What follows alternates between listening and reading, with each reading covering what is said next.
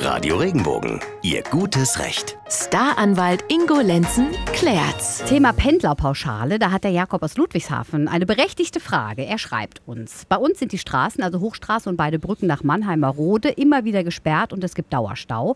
Diese Situation wird noch lange andauern, das befürchten wir alle. Um dieses Chaos zu umfahren, fährt Jakob jetzt immer über Speyer nach Mannheim zur Arbeit und das sind statt 15 jetzt 45 Kilometer. Ingo, kann er das geltend machen bei den Fahrtkosten, weil er sagt, es ist ja nicht meine Schuld. Stimmt, also grundsätzlich ist es ja so, dass man nur die tatsächlich notwendigen Kosten, die anfallen, absetzen kann. So, und das wäre natürlich die kürzere Strecke. Jetzt ist es aber eine Besonderheit in der, in der Gegend, weil sich da wohl die Staus häufen.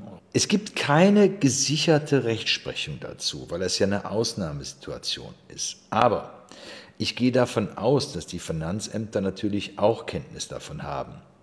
Und wenn es notwendig ist, um pünktlich zur Arbeit zu kommen und eventuell einen kürzeren, äh, eine kürzere Zeit für die Fahrt aufwenden zu müssen, dann sollten die das auch akzeptieren. Ich würde aber jetzt zur Sicherheit einfach mal ein bisschen was dokumentieren.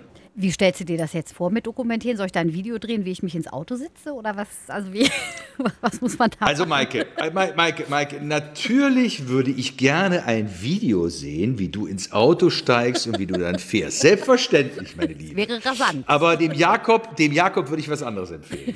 Der Jakob soll auch am allerbesten mal schauen, was gibt es an täglicher Presse? Mhm. Kann man da was rausnehmen? Ähm, die Presse berichtet ja über diese, diese desaströse Verkehrssituation. Ähm, vielleicht auch ein Regionalsender. Ihr werdet darüber berichten. Da kann man ja sicherlich auch was aus der, aus der Mediathek rausholen. Ja. Und das dann nachher eben beim Lohnsteuerjahresausgleich mit dazu heften als Hinweis, warum es eben notwendig war, auf einmal mehr zu fahren. Und ich kann mir gut vorstellen, dass das Finanzamt das nachvollziehen kann und das dann auch akzeptiert. Ingo, ich gehe sogar so weit, dass ich denke, dass einige Leute, die beim Finanzamt arbeiten, dass die da auch drin stehen. Das denke ich auch. Und sowas hilft natürlich, weil die können das dann nachvollziehen. Im Zweifel rechnen sie selber ab. Hm. Also auf jeden Fall probieren, ne? Ja.